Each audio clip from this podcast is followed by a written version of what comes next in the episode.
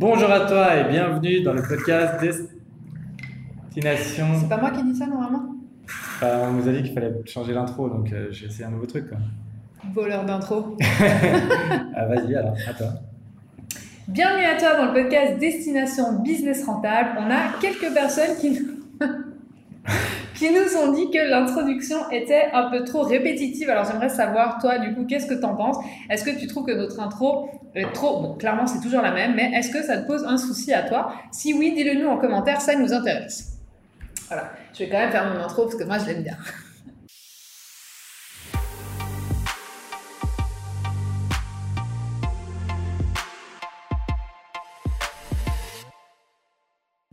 Donc bonjour à toi et bienvenue dans le podcast Destination Business Rentable qui aide des coachs, les entrepreneurs et les créateurs de contenu à construire un business qui attire des dream clients rentables et réguliers. Moi aussi, je l'aime bien ton intro. Et cool. hein. Dans ce podcast, on va partager avec toi les trois astuces pour convertir tes followers en clients pour que tu puisses enfin vendre tes services et tes produits sur Instagram. Exactement. Et à la fin de ce podcast, tu sauras exactement comment aider ton potentiel client à passer à l'action pour qu'il achète le produit ou le service dont il a besoin. Alors reste bien jusqu'à la fin car c'est là où on va te révéler l'astuce la plus importante. Donc ici, on va faire une distinction entre la vente et la conversion. C'est pas exactement la même chose. Donc la conversion, c'est une transformation d'un état à un autre. On se croirait à l'université un petit peu, non? Et la vente, c'est quand tu reçois de l'argent de ton client. Donc, quand le client achète chez toi, c'est une conversion. D'accord? Mais pas toutes les conversions sont basées sur un échange d'argent. Alors, quand on parle de conversion, il faut que tu imagines que ce que ton prospect ressent. Il passe une nouvelle étape dans la relation entre lui et ton business. Ça fait sens. Donc, tu peux voir ça comme une relation amoureuse. Donc, aller à un premier rendez-vous pour un café, Ensuite, à un deuxième rendez-vous, tranquillou. Et la vente, c'est le premier baiser ou plus si affinité. Donc, comme dans une relation, parfois ça va pas plus loin, d'accord? Souvent parce qu'on est déçu ou parce que voilà euh, l'autre euh, n'est pas vraiment, euh, ne correspond pas exactement à ce qu'on recherche. C'est pas le bon fit, quoi. Exactement. C'est voilà, il n'a pas les mêmes valeurs. On voit qu'il y a un truc qui matche pas et c'est ok. Ça, ça, arrive clairement dans la vie de tous les jours, hein, très souvent. Et il y a pourtant plein d'autres étapes qui sont possibles. Donc, par exemple, tu peux, si ça fit évidemment avec la personne, tu peux partir en vacances avec elle, à Bali par exemple, rencontrer sa belle famille, emménager ensemble, ensuite tu peux te marier, avoir des enfants, etc. etc. Tu connais l'histoire. Ouais, et puis en fait, c'est vraiment pareil dans les relations business. C'est après le premier rendez-vous et après justement euh, toutes ces, toutes ces, la vente, quoi, après le premier baiser et plus, que commence vraiment l'aventure en fait. Et euh, en gros, voilà, ce qu'on essaie de dire, c'est ne sois pas un coup d'un soir. Et essaie de voir pour les relations long terme, en business, on va revenir plus en détail là-dessus, mais c'est super important. Exactement, donc construis la relation et ne mets pas la charrue avant les bœufs. qui, qui, dit ça? Qui dit ça Eh bien, je ne sais pas, moi. Donc, rentrons dans le vif du sujet. Je vais te révéler l'astuce numéro 1. C'est le rendez-vous pour un café. Donc ici, on va t'aider à dégoter ton premier rendez-vous parce que euh, le premier rendez-vous, finalement, c'est l'étape essentielle pour euh, la création d'une relation. Et savoir Donc, si ça marche, quoi. Savoir si ça fit. Exactement. Donc ça, c'est le rendez-vous pour un café. Donc en business, ça ressemble à quoi un rendez-vous café? Ça ressemble à un engagement de la part de ton potentiel client. Alors, comment on manifeste son engagement dans la vie? Eh bien, c'est, je parle Ici, on ne parle pas de paroles en l'air, d'accord? On parle de vrai engagement, c'est super important. Et ça, c'est ton client, c'est avec son porte-monnaie ou c'est avec son calendrier, tu vois? Donc, c'est vraiment soit avec ton, son temps, soit avec son argent. Simplement dire que tu es engagé dans aider les autres, ça va pas faire de toi le philanthrope de l'année, d'accord? C'est vraiment super important à comprendre. Il y a un moment où tu vas devoir y passer du temps, donner ton argent. Donc pareil pour ton client, il va devoir donner de son temps, de son argent. Et c'est comme ça que euh, toi, tu vas pouvoir vraiment aider les autres et que ton client va aussi pouvoir aider les autres avec sa mission de vie. Exactement. Et donc, pour avoir le, le premier rendez-vous, justement, le premier café avec ton, ton potentiel client, il va falloir que qu'il te montre, lui, de l'engagement. Il faut qu'une bonne relation, bah, ça vient des deux côtés. Quoi. Il ne faut pas que ce soit toi qui essaie juste de tirer, et il faut que ça vienne euh, avec la volonté des deux côtés. Donc, il va te montrer de l'engagement soit en achetant quelque chose chez toi, même quelque chose de pas cher, on appelle ça justement un produit d'appel pour donner envie. Et on va en parler plus en détail d'ailleurs dans ce podcast des produits d'appel, soit en prenant du temps dans son agenda, donc par exemple en prenant un rendez-vous téléphonique avec toi ou en s'inscrivant à un webinaire live et euh, qui met dans son agenda, voilà, je vais prendre du temps pour passer du temps avec cette personne. Donc c'est vraiment important à comprendre, s'il n'y a pas ce micro-engagement de départ, il n'y aura pas de conversion. Il n'y a pas de conversion. Exactement. Maintenant, l'astuce numéro 2, on va parler de la vente. Donc les gens, ça c'est aussi hyper important à comprendre, les gens n'aiment pas l'idée qu'on essaye de leur vendre un truc. Euh, mais pourtant, ils adorent acheter. Regarde, le shopping, c'est même une activité en soi. Euh, et c'est, je suis sûre que tu as déjà vécu ça quand tu arrives par exemple dans un magasin et qu'il y a la vendeuse qui te saute dessus et qui veut absolument te pousser à la vente. C'est hyper malaisant, non? Enfin, c'est, vraiment, on déteste quand on essaie de nous vendre un truc, pourtant on adore acheter. Et les gens, ils achètent des choses pour des raisons émotionnelles et non rationnelles. Et ça, c'est super important.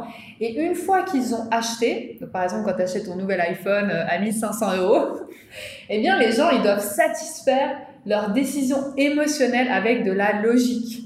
Donc, quand tu poses la question à quelqu'un, par exemple, pourquoi est-ce que tu as acheté un iPhone à 1500 euros ou 1300 euros, ce qui est une grosse somme pour un téléphone, eh bien, tu vas être là un petit peu, oui, mais parce qu'en fait, j'en avais besoin. Enfin, rationnellement, tu vas euh, te, te, dire à toi-même et aux autres pourquoi, en fait, tu as fait cet achat un peu euh, loufoque. Aujourd'hui, c'est la journée des expressions bizarres. L'expression. Lapin canard. Lapin canard, exactement. mais non, mais exactement, c'est vrai que, euh, en fait, comme tout le monde, tu t'es sûrement un petit peu fait comment dire, marketé par leur belle pub et à quel point genre tu vas être une personne incroyable et tu vas hein. vivre des expériences de fou si tu as une nouvelle Apple Watch. Et euh, en fait, après, tu, comme tu as mis cet argent, bah, tu dois le rationaliser et te dire non, non, mais tu sais, ça m'aide à faire du sport, à m'aider, à m'encourager, etc. Et tu trouves des raisons pour te dire non, non, mais c'était un achat excellent. Et d'ailleurs, tu parlais de l'exemple de la vendeuse dans un magasin, je voulais revenir là-dedans, je voulais justement donner deux exemples pour montrer à quel point justement une expérience euh, personnelle, à quel point ça peut être important, et à quel point c'est fort. Donc imagine que là, tu as envie de changer de voiture et qu'en passant devant un concessionnaire, tu t'arrêtes pour jeter un coup d'œil à différents modèles et aux différents prix. Et à peine tu arrives chez le concessionnaire, il te saute dessus et te dit quelle voiture tu veux acheter? Et puis il est très insistant et puis tu dis mais je vais juste regarder et puis il te suit partout derrière à la trace. Euh, voilà, exactement. L'angoisse, c'est qu'il te lâche pas les baskets et euh, bah, tu vas très certainement. Tu sens qu'il veut vendre, tu, sens qu'il veut sa prime. Quoi. Tu, veux, tu, veux, tu vas très certainement t'en aller et sûrement ne plus jamais revenir, tu vois. Et contrairement, si tu arrives chez un autre concessionnaire et il arrive en disant Ah, ben, euh, qu'est-ce que vous recherchez en fait dans une voiture? Est-ce que vous en avez déjà une aujourd'hui? Qu'est-ce qui va pas dans la voiture que vous avez aujourd'hui? Et bien là, tu vas être là, ben, en fait, bah, elle roule encore, mais j'avais envie de besoin d'un modèle plus grand, bah, je vais agrandir ma famille, ou, etc., etc. Et tu commences une discussion et tout d'un coup, bah, tu es là, tu as quelqu'un qui te comprend en face. ça va être beaucoup, beaucoup plus de chances que tu fasses une vente, que, que tu achètes chez ce concessionnaire-là que chez l'autre. Et euh, même si tu es satisfait, tu vas très certainement le recommander à tes amis parce que tu dis, ah, mais celui-là, il est extraordinaire, il écoute vraiment ce que tu as besoin, il te conseille bien, etc., etc. Donc, on a tous envie de se, de ce bon conseiller, tu sais, genre on a tous l'impression quand tu arrives, je sais pas, tu vas acheter une machine à laver et tu dis est-ce que le gars il va essayer de me fourguer un truc ou est-ce qu'il va vraiment avoir mon meilleur intérêt et me donner vraiment ce que j'ai Est-ce qu'il pense à lui ou est-ce qu'il pense à moi? C'est ça, et on a tous envie de quelqu'un qui nous donne vraiment des bons conseils parce qu'au final c'est lui l'expert, donc c'est lui qui va vraiment pouvoir nous aider. Donc on a envie de lui faire confiance. Mais on veut avoir le choix et pas être poussé. C'est ça. Mm. Exactement. Et il y a quelque chose qu'il faut vraiment comprendre, c'est super important de comprendre ça, c'est que lors d'une vente, il y a deux parties. Ça paraît logique comme ça, mais on va rentrer un petit peu plus dans le détail. Et chacune des parties, elle a un objectif qui est super clair. Le vendeur, lui, ce qu'il veut, c'est faire accepter l'offre à l'acheteur, donc il veut vendre. Et euh, l'acheteur, lui, il veut éviter de perdre du temps et de l'argent. D'accord? Donc c'est très important de te mettre à la place de l'acheteur. Et par exemple, euh, écouter un pitch sans être intéressé, oh, relou. Perdre de temps, euh, payer trop cher pour un service de mauvaise qualité, tout ça, l'acheteur, c'est ce qu'il veut éviter. Une petite pensée d'ailleurs pour tous ceux qui travaillent dans les euh, incubateurs de start-up ou venture capitalistes qui se font pitcher des idées à longueur de journée et ils doivent en entendre, et ils doivent en entendre des belles et des, des vertes et des pas mûres. Exactement. Donc il y a une tension qui se crée entre justement, comme on le disait, euh, chacune de ces parties qui a son objectif qui est clair, il y a une tension qui se crée. L'acheteur, lui, il anticipe l'offre du vendeur et il résiste activement D'accord? Donc c'est pour ça qu'il ne faut pas être pushy et que ce vendeur de voiture, comme le disait Micha, c'est super lourd en fait. Parce que tu l'anticipes déjà, il y a déjà cette tension. Donc si en plus il confirme euh, ça, que, comme, quoi il a que son intérêt en tête et qu'il veut te vendre absolument une voiture, eh bien tu t'achètes pas chez lui. quoi.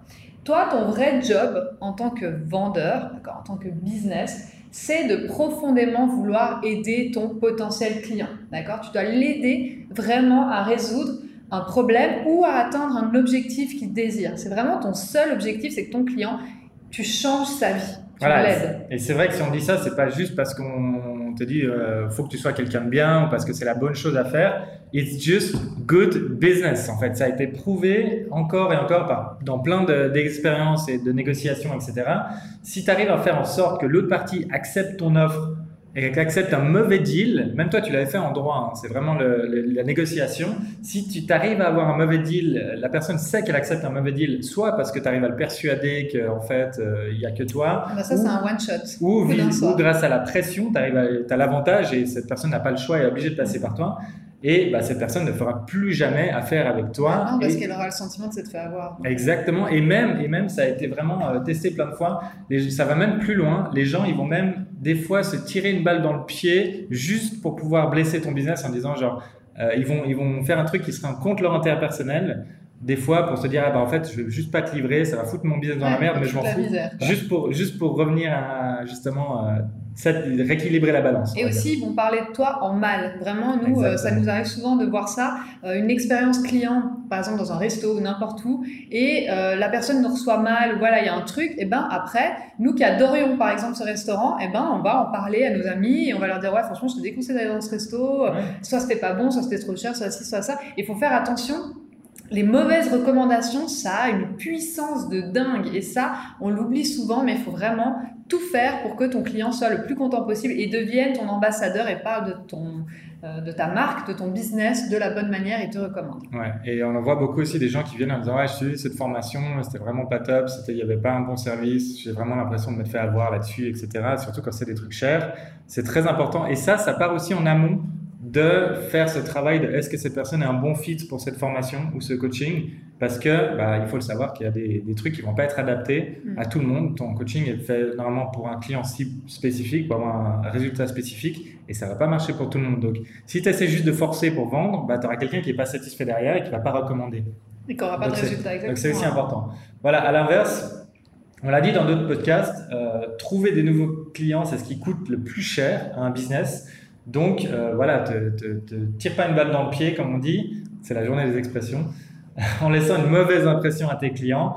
Euh, on veut que tu fasses du business longtemps, on veut pas que tu essayes d'extorquer un, client le plus vite possible pour faire un, pour faire un, profit rapide. Moi, j'adore, il y a Warren Buffett, qui est un des plus grands investisseurs et le plus connu euh, aux États-Unis, qui dit qu'il faut 20 ans pour construire une réputation et 5 minutes pour la ruiner si tu réfléchis de cette manière-là, tu vas faire les choses et tu vas faire du business différemment. Donc, aborde les choses sous cet angle, ça va vraiment t'aider énormément dans ton business. Tu veux aider une personne qui t'est chère, donc ton client, qui, à qui tu veux son, et qui tu veux vraiment son bien, et tu veux l'aider à accomplir quelque chose qui est important pour elle. Et de voir ton business comme ça, ça va vraiment changer la manière dont tu fais du business. Exactement. Et l'astuce numéro 3, on va parler de la solution magique. écoute bien.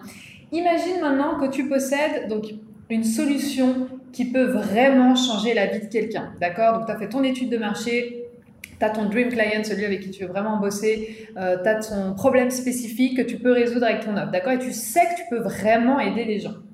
Qui est-ce que tu vas essayer de convaincre le plus? Est-ce que ça va être un inconnu? Ou est-ce que ça va être ton cousin, ta mère, euh, ton frère, peu importe? Quelqu'un justement qui a cette problématique, avec qui tu vas le plus insister? Parce qu'au fond de toi, tu sais que si cette personne, elle ne prend pas ton offre, eh bien, ça va pas lui rendre service. Pourquoi? Parce que toi, tu sais qu'en prenant ton offre, ça va changer sa vie. Dans cette situation, est-ce que tu ne ferais pas tout pour que cette personne accepte ton offre? C'est la question que je te pose. Donc ça, c'est vraiment le mindset que tu dois avoir avec tes clients. En partant du principe que tu as un produit ou un service qui est génial, évidemment, qui va vraiment aider les gens. Nous, on y croit, comme quoi tu as réfléchi, tu as fait ton étude de marché et on y croit que tu as ce produit génial qui peut vraiment aider tes dream clients. Complètement. Et si tu as vraiment ce produit et tu as quelqu'un que tu cares et comme on disait justement, pour qui tu as vraiment son meilleur intérêt en tête, c'est pour ça qu'on dit ton frère ou ta mère ou ton, ta soeur, et que tu veux l'aider. Tu as envie de le secouer et de dire, mais prends mon truc. Prends mon truc, ça va changer ta vie et euh, c'est vraiment comme ça qu'on veut que tu sois convaincu pour tes clients et que tu, tu veux vraiment leur bien et que tu veux vraiment leur dire, bah voilà, achète ça, mais parce que c'est pour toi en fait, c'est ce qu'il ce qu'il te faut. Donc, juste pour mettre les choses en contexte, je suis sûr que maintenant, toi, tu as déjà fait l'expérience euh, dans ton business ou peut-être dans ta vie personnelle d'une personne qui disait vouloir ton bien, mais qui n'a pas agi comme tel. Je pense qu'on a tous un peu passé par là. C'est très décevant de se rendre compte que certaines personnes ne tiennent pas parole, mais ça fait partie de la vie et ça, on le sait tous. Et ton client aussi le sait. Il a envie d'y croire. Comme on l'a dit avant, le vendeur, tu as, envie de croire à la personne justement qui te donne des bons conseils et qui t'aide, mais euh, c'est pas évident. Il faut que tu le montres parce que toi, tu sais que tu es quelqu'un d'honnête mais lui, il ne le sait pas encore. Donc c'est à toi justement de lui démontrer, c'est ton taf, c'est ton boulot, de démontrer cette chose et c'est pas écrit sur ton front. On aimerait bien, ce serait beaucoup plus facile si le monde était comme ça et les gens se baladaient d'une étiquette. Moi je suis honnête, moi je suis malhonnête. Parce que les gens qui ont l'air honnêtes et les gens qui ont l'air malhonnêtes, malheureusement sur les réseaux sociaux, ils se ressemblent beaucoup, on ne voit pas. C'est sur le long terme qu'on voit, lui il est bizarre en fait, il a l'air un peu malhonnête. mais sur le moment, et les gens malhonnêtes ont très bien compris que bah, il faut mimiquer les gens qui sont honnêtes.